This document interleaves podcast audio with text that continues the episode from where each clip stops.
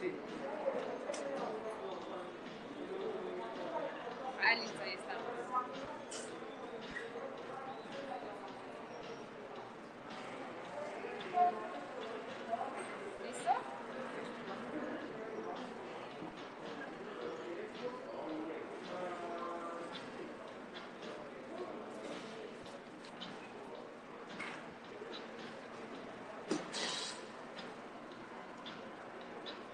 Buenas tardes. Buenas tardes para todos los que siguen de cara al futuro. Eh, hoy estamos con una invitada súper especial, Laura Medina Ruiz, politóloga de la Universidad de los Andes, candidata al Consejo de Bogotá y asesora del presidente Uribe. Bueno, muchas gracias Juan Manuel Sebastián por este espacio y gusto estar en la ciudad de Medellín. Eh, vamos a conversar sobre diferentes temas, que el referendo, las elecciones, la participación política y unas preguntas que nos a hacer.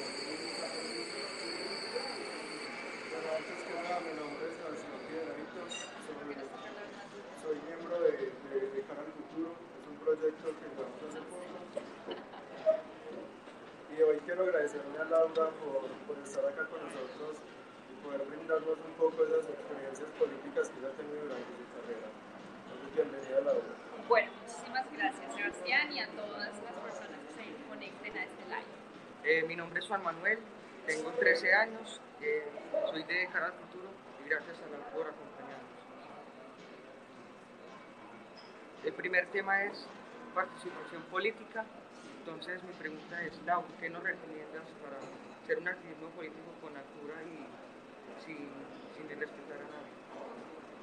Bueno, eh, como siempre se lo he dicho a los jóvenes, sobre todo a jóvenes tan jóvenes como Manuel que tiene 13 años, es que los argumentos tienen muchísima más validez cuando los decimos o cuando los expresamos sin necesidad de ningún insulto. Entonces me parece muy importante eso, mantener un liderazgo juicioso, comprometido y la mayoría de las veces pues con toda la rigurosidad sin ningún tipo de insultos, que yo sé que muchas veces pues podemos caer en eso, pero pues lo recomendable es el debate de ideas siempre tiene que ser eh, preponderante por encima de cualquier otro tema. Pregunta cero. Listo, la mi pregunta es, ¿qué compromiso o qué responsabilidad tenemos nosotros como jóvenes con la participación política, con esas elecciones que son para el 2022 y en general toda la política? Bueno, la responsabilidad es muy grande, sobre todo de los jóvenes que ya en las próximas elecciones van a poder votar. La principal responsabilidad es votar. La segunda responsabilidad es informarse muy bien por quién van a votar. La tercera es no permitir que ni de un lado ni del otro los comiencen a, eh, a manejar o a manipular. Yo creo que los jóvenes están en la capacidad de escuchar todas las versiones desde cualquier punto de vista, poder sacar adelante su propio criterio y saber por qué van a votar y cuáles son los motivos que los llevan a eso. Yo creo que escribí un trino hace poco diciendo que muchos jóvenes se han dejado manejar por la extrema izquierda y han perdido su propia identidad porque hasta para insultar ya parecen máquinas. Entonces, qué horrible que la política te convierta en una máquina de insultos y no te deje tener una identidad propia en donde tú formes tu propio criterio. Eso para mí es lo más importante, formar un criterio propio, eso sí, muy, muy bien argumentado. El siguiente tema son las elecciones de medios. Lau, ¿te debería- te deberías dar un nombre de tu candidato de preferencia? No, yo creo que no es el momento de hablar de candidatos. Yo creo que lo importante es seguir trabajando para que en este país lo que queda de este gobierno se puedan solucionar muchas de las dolencias que se han eh, dejado, que se han quedado por la pandemia que atravesamos y por una situación de inseguridad que ha crecido y que lastimosamente pues necesitamos que, que se solucione porque pues para mí sí hace mucha falta la seguridad democrática y eso es lo que realmente tenemos que hacer, que la gente vuelva a tener sus empleos, que la gente reciba los eh, apoyos del gobierno, las ayudas sociales del gobierno y que además se sienta muy segura. Además de eso, pues que el plan de vacunación salga muy bien como tiene que salir y que este 2021 se pueda lograr esa meta de los 35 millones de colombianos vacunados. Yo te quiero hacer una pregunta y es cómo es teniendo en cuenta las precandidaturas que han sido lanzadas, ¿cómo va a ser esa situación? ¿Cómo va a participar en el Centro Democrático? Eh, lo mismo, yo creo que ahorita no es momento de hablar de candidatos, pero sí es momento de hablar de cuáles son los retos del 2021 para que la gente ahorita no le importa quién va a ser el presidente, a la gente lo que le importa es que se le solucionen sus problemas y sus dolencias que son muy grandes, que hay mucha necesidad, hay mucha gente que está pasando hambre, que no tiene empleo, que no tiene en este momento cómo pagar los servicios y el arriendo y esas son las cosas realmente importantes para este momento, que la gente se vacune, que la gente pueda recuperar sus empleos y sus ingresos y que además de eso se sienta segura en el territorio nacional. ¿hay alguna posibilidad que perdamos las Claro, siempre existe esa posibilidad y sobre todo cuando hay una izquierda creciente y cuando hay una izquierda que, siempre, se ha dedicado a, a hacer política con mentiras y con populismo, yo creo que es muy importante para nosotros contrarrestar ese peligro que representa la izquierda extrema para nuestro país. Eh, definitivamente Gustavo Petro es un líder muy peligroso y yo no lo subestimaría, ni tampoco pues me quedaría... Eh, me quedaría en él ni me quedaría enfocada en él, pero sí le tendría muchísimo cuidado porque nuestra democracia con él correría todo el riesgo. El siguiente tema es libre, entonces esta es mi pregunta. para ti es prudente el corte legal de armas haciendo referencia al proyecto de la senadora María yo la verdad estoy de acuerdo con que se manejen las armas de la manera más organizada posible, sobre todo Así es. Yo creo que es muy importante que los ciudadanos que usen y que tengan un arma la sepan usar. Yo sé que hay muchísimas reglas y, cursos que podrían tomar las personas que, que, se atrevan a utilizar sus armas en defensa propia. En la ruralidad colombiana hay muchas personas que se sienten desprotegidas, en las ciudades también, por supuesto. Yo personalmente no sé si usaría el arma, pero sí me gustaría tener la oportunidad de al menos poder contar con la, con la posibilidad de usarla. Eso sí me parecería indicado. Sin embargo, yo sí creo que lo más importante es que se haga uso de la fuerza legítima del Estado. Son ellos, es el Estado el que nos debe proteger a nosotros los ciudadanos. Y yo confío plenamente en la fuerza pública, en la policía y en quienes tienen que protegernos eso a eso le apostaría más antes de armar a la ciudadanía, más bien fortalecer la seguridad ciudadana, pero pues los quienes lo deben hacer son los que están entrenados para hacerlo, que son pues obviamente la fuerza pública de nuestro país.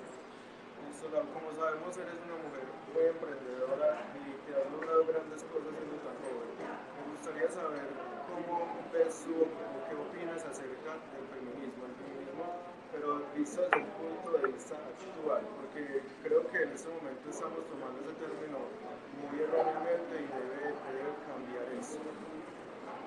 Bueno, pues yo creo que el tema del feminismo se ha radicalizado y eso es lo que a mí me parece muy equivocado. Yo creo que no tenemos que ser radicales en ese sentido y creo que las mujeres hemos logrado muchos espacios, no por ser mujeres, sino por ser capaces. Entonces a mí me parece muy importante que las mujeres se les deje de menospreciar y las mismas mujeres dejen de menospreciarse a sí mismas porque no por el hecho de ser mujer eh, están logrando cosas, es por el hecho de ser capaces de estar en esos espacios. ¿Hay inequidad? La hay.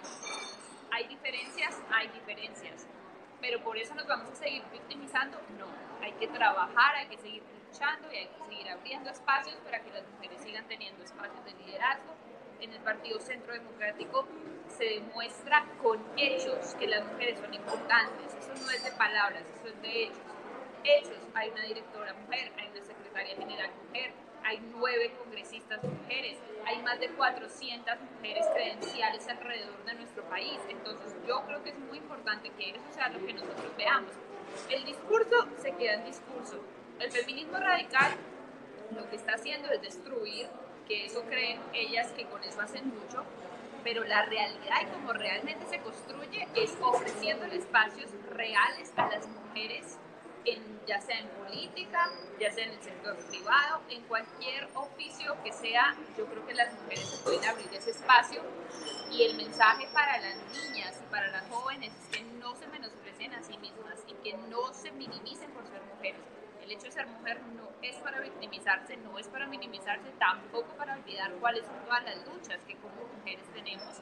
El tema de la violencia de género, el tema de la eh, los techos de cristal, el hecho de que las mujeres ganen menos que los hombres, el hecho de que las mujeres en este momento tengan más desempleo que los hombres, son problemas, hay que afrontarlos. El tema de la violencia sexual contra las mujeres, pero eso no quiere decir que entonces por eso vayamos a ver al otro género como el enemigo o que nosotras mismas nos vayamos a victimizar. Hay que trabajar por esos temas con toda la contundencia, pero jamás, jamás victimizarnos, seguir adelante seguir abriéndonos estos espacios para poder también ser voces de mujeres que pues no tienen voz y no solo de mujeres, también de hombres, porque en este país todos necesitamos, tenemos los mismos derechos y los mismos deberes.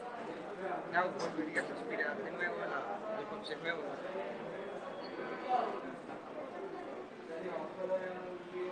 Ay, me No sé si al Consejo de Bogotá, yo estaría pensando en el Congreso de la República, no sé si ahora o más adelante, lo que Dios quiera, pero sí para mí sería muy importante eh, estar en un cargo de elección popular, eso para nadie es un secreto, que es lo que a mí me gusta y es donde quiero estar.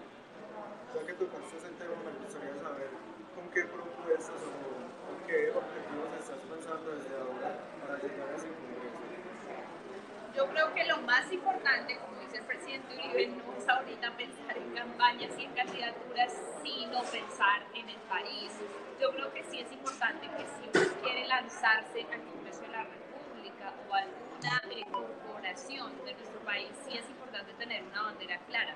Sí es importante también tener eh, visibilidad. Y creo que eso es en lo que pues quiero enfocarme en este momento porque no me gusta la política tradicional. Cada vez la veo más lejana, me parece que es una política que ya pasó, que los jóvenes no les gusta y que yo como joven quiero estar así, contacto con la ciudadanía de manera permanente, de manera honesta, que la gente sepa quién es uno y que vote por uno solamente por ideas y no por compromisos distintos. El compromiso debe ser el país, la ciudad o lo que uno quiera representar.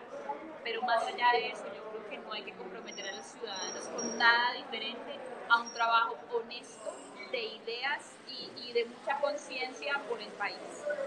Esta pregunta la hace Camilo desde Bogotá. ¿Qué opinas de la reforma tributaria que viene para el país? Yo creo que primero que todo hay que estudiarla, ¿cierto? Segundo que todo, no lo han presentado ni siquiera. Entonces me parece supremamente difícil hablar de algo que ni siquiera han presentado lo que hemos visto han sido como unos adelantos en medios de comunicación. Lo que ha sido muy claro, el presidente Duque ha dicho, no se va a grabar la canasta familiar. Hay de pronto unas cosas que pueden ser controversiales. Hay algunos temas en donde dicen, no, pero de pronto se van a poner IVA algunos insumos que también afectan a las personas de la canasta. Yo, francamente, en mi opinión, no sé por qué se meten con la comida de los colombianos. No estoy de acuerdo con eso. Me parece que es un error gravísimo no se metan con la comunidad de los colombianos, porque hay muchísimas más cosas para recortar, hay muchas entidades del Estado que por cierto Juan Manuel Santos agrandó y, y, creó muchas otras nuevas que se podrían fusionar, que se podrían eliminar. Ahí hay mucha burocracia innecesaria y creo que lo primordial y para que los colombianos tengamos esa tranquilidad es el ahorro estatal. El ahorro del Estado para mí es lo primordial, que ojalá se reduzca el Congreso, que se le baje el salario a los congresistas, eso sería una verdadera muestra significativa de ahorro en donde los colombianos dirían, está bien. Ahora, lo más importante también es que nosotros sepamos de qué se trata la reforma y que no caigamos en ese populismo en el que caen pues los de izquierda diciendo que es que van a clavar a la clase media. Cualquier reforma que se presente siempre dicen lo mismo y es falso. Nosotros primero tenemos que estudiar qué es lo que se va a proponer, cuáles son los tributos que se van a aumentar, quienes van a pagar ahora los impuestos de renta y tener muy claro que declarar renta no quiere decir pagar. Eso es muy, muy importante porque grandes opinadores en este país han tratado de confundir a la ciudadanía. diciendo que si ganas 2.500.000 millones vas a tener que declarar renta. Claro, tendrás que declarar renta posiblemente. Eso no quiere decir que vayas a tener que pagar. Una cosa es declarar, otra cosa es tener que pagar impuestos. Para tener eso muy, muy claro a la hora de debatir sobre este tema, porque sé que es supremamente controversial. Podemos un poco el tema de la economía, ya que ustedes son muy serios, tienen que ser más, relajarse, están serios, son dos jóvenes muy serios. ¿Cómo está la economía en este momento en el país? ¿Tú qué cambios implementarías como para darles impulso que necesita y mucho más ahora en pandemia que ha bajado tanto eh, la economía en nuestro país? Pues yo lo que creo es que la mejor política, acerquémonos porque siento que de pronto no nos escuchan muy bien yo creo que la mejor política que existe, la mejor política social que existe es la de generación de empleo. Entonces, para mí lo más importante es generar empleo. Eso para mí sería primordial, que en las ciudades se puedan generar este tipo de empleos remediales que llama el presidente Uribe. Son empleos en donde la gente puede estar limpiando calles, aceras, eh, parques, ayudando a que la ciudad esté limpia, hay muchas cosas por hacer y creo que eso es muy importante. La generación de empleo es lo principal, por eso es lo más eh, urgente. No satanizar a la empresa privada, siempre estar en pro de la empresa privada, que es la mayor generadora de empleo en cualquier nación y se ha comprobado que ese es el camino. No hay otro camino de generación de empleo y de riqueza distinto a la empresa privada, el emprendimiento privado. Eh, mi pregunta es, Para ti, ¿cuál es la hoja de ruta del partido para seducir a los jóvenes de cara al 22? Primero, jóvenes que dejen de ser tan serios, porque ustedes son muy serios, tienen que ser más dicharacheros para que la gente esté más pendiente de uno, para que no crean que, es que son unos recatados, no. Los jóvenes son jóvenes y tienen que seguir permaneciendo con su esencia de jóvenes. O sea, no porque ustedes sean del centro democrático se tienen que convertir en personas serias, ni muchísimo menos Ahora, si ustedes ya son así, no sé, pero lo que sí creo es que los jóvenes tenemos que conectar con otros jóvenes que también entiendan eh, cómo los jóvenes son, que nosotros también nos tenemos que acomodar a unas nuevas generaciones, a unas nuevas generaciones que vienen con otras eh, posturas, otros pensamientos no necesariamente políticos, pero sí como sociales. Entonces creo que es muy importante que nosotros también aprendamos a conectar con personas de estas generaciones y que sean pues adversas, pero pues que podamos tener algunas cosas en común. Yo creo que hay cosas en común muy importantes en la juventud, por ejemplo. A todos en la juventud nos importan los animales, a todos nos importa el medio ambiente, a todos nos importa la educación. Hay unos temas comunes en toda la juventud. Yo creo que a todos los jóvenes de este país les interesa que cuando salgan de la universidad puedan irse a trabajar.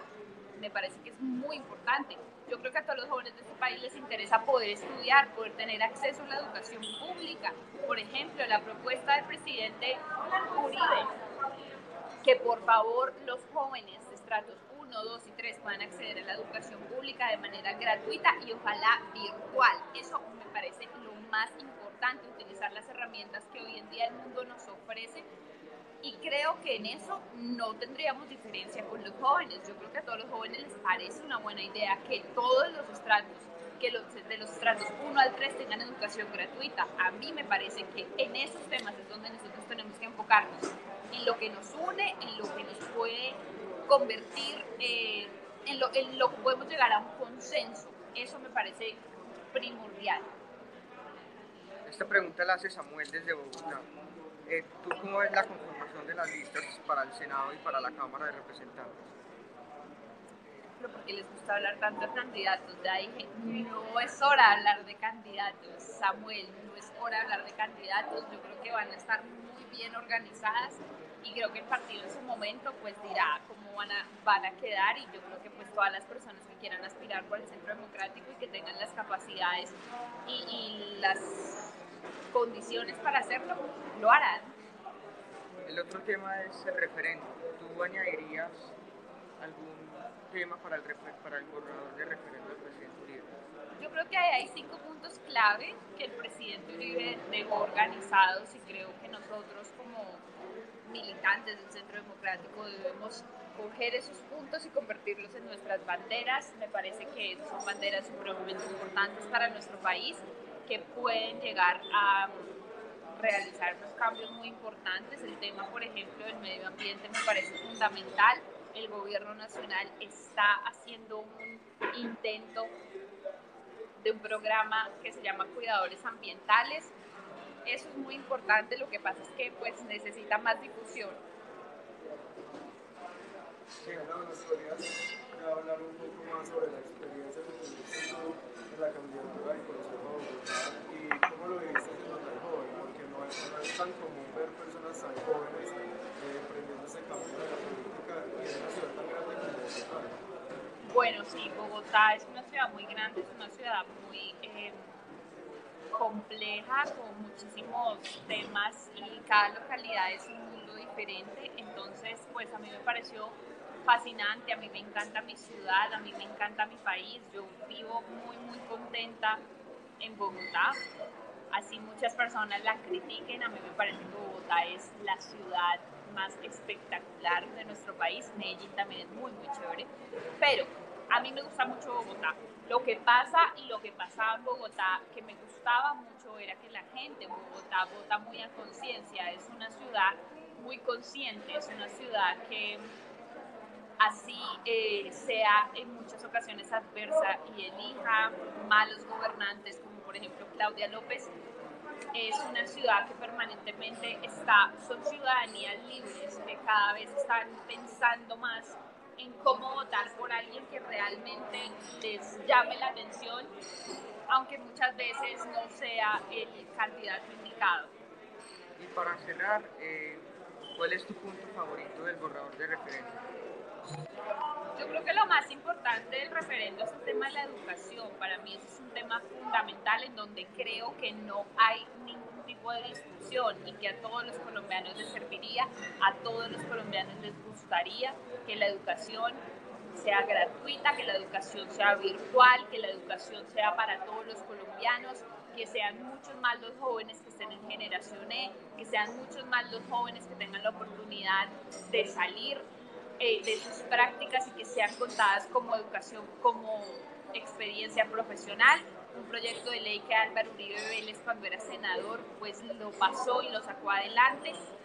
Entonces creo que el tema de la educación es algo que definitivamente no genera controversia, sino más bien unión.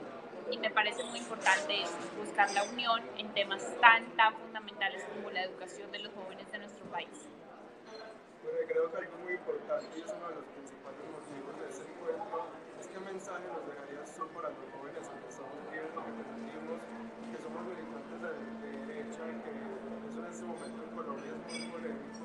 ¿Qué mensaje nos darías para, para que siguiéramos motivados con esta, con? Bueno, yo creo que los jóvenes de este país tienen que seguir con esa valentía que han, con la que han asumido esta lucha y esta bandera de defender al Álvaro Uribe, de defender el uribismo, de defender unos pilares súper fundamentales para nuestro país, en donde nosotros creemos en la seguridad como un valor democrático, en donde creemos que los emprendedores y los empresarios y la gente que tiene ya sea una microempresa o una mediana o una gran empresa en este país tiene que tener todas las posibilidades, tiene que poder generar empleo yo también creo que tiene que haber una economía fraterna, que no tiene que haber lucha de clases, que tenemos más bien es que ser eh, fraternos entre, entre trabajadores y entre empleadores. Esos pilares me parece muy importante defenderlos. Defender el medio ambiente, defender también la productividad, defender también el tema de la familia, pero también respetar la intimidad de las personas son pilares muy importantes y son banderas que nosotros, francamente, seamos jóvenes o viejos o medio viejos, si uno cree en eso, uno lo va a seguir defendiendo hasta el final porque es un modelo de país, es el país en el que queremos estar, un país en donde existe una democracia, una democracia que no es perfecta, pero al fin y al cabo es una democracia en donde podemos hacer esto, en donde la gente puede expresarse libremente, en donde la gente puede trabajar con dificultades por todas las situaciones que hemos vivido a nivel mundial, pero al fin y al cabo se puede trabajar, se puede crear empresas. Yo quiero un país así, en donde la gente pueda trabajar, en donde la gente pueda sentirse segura, que es supremamente importante. Si uno se siente seguro, de ahí en adelante todo lo demás va a fluir y todos los demás derechos fundamentales pues van a estar garantizados con tal de uno tener una seguridad y con tal de uno estar tranquilo en el territorio nacional. Todo el apoyo a la fuerza pública, todo el apoyo a la Policía Nacional, todo el apoyo a los soldados de la patria todo el apoyo al personal médico, todo el apoyo también a los jóvenes que día a día luchan por salir adelante, por sacar adelante sus carreras. Yo creo que es, son muchos temas que tenemos en común y que no podemos dividirnos solamente por lencillas políticas, sino que tenemos que ver qué es lo que realmente la ciudadanía pide y necesita. Y la última pregunta, ¿cómo calificas la administración de, de López? No, nefasta. Yo creo que eh, ha sido nefasto tener una persona que se cree todavía senadora. Es que ella todavía no ha entendido que ella ya no es senadora, ella ya es la alcaldesa de la ciudad más importante de nuestro país.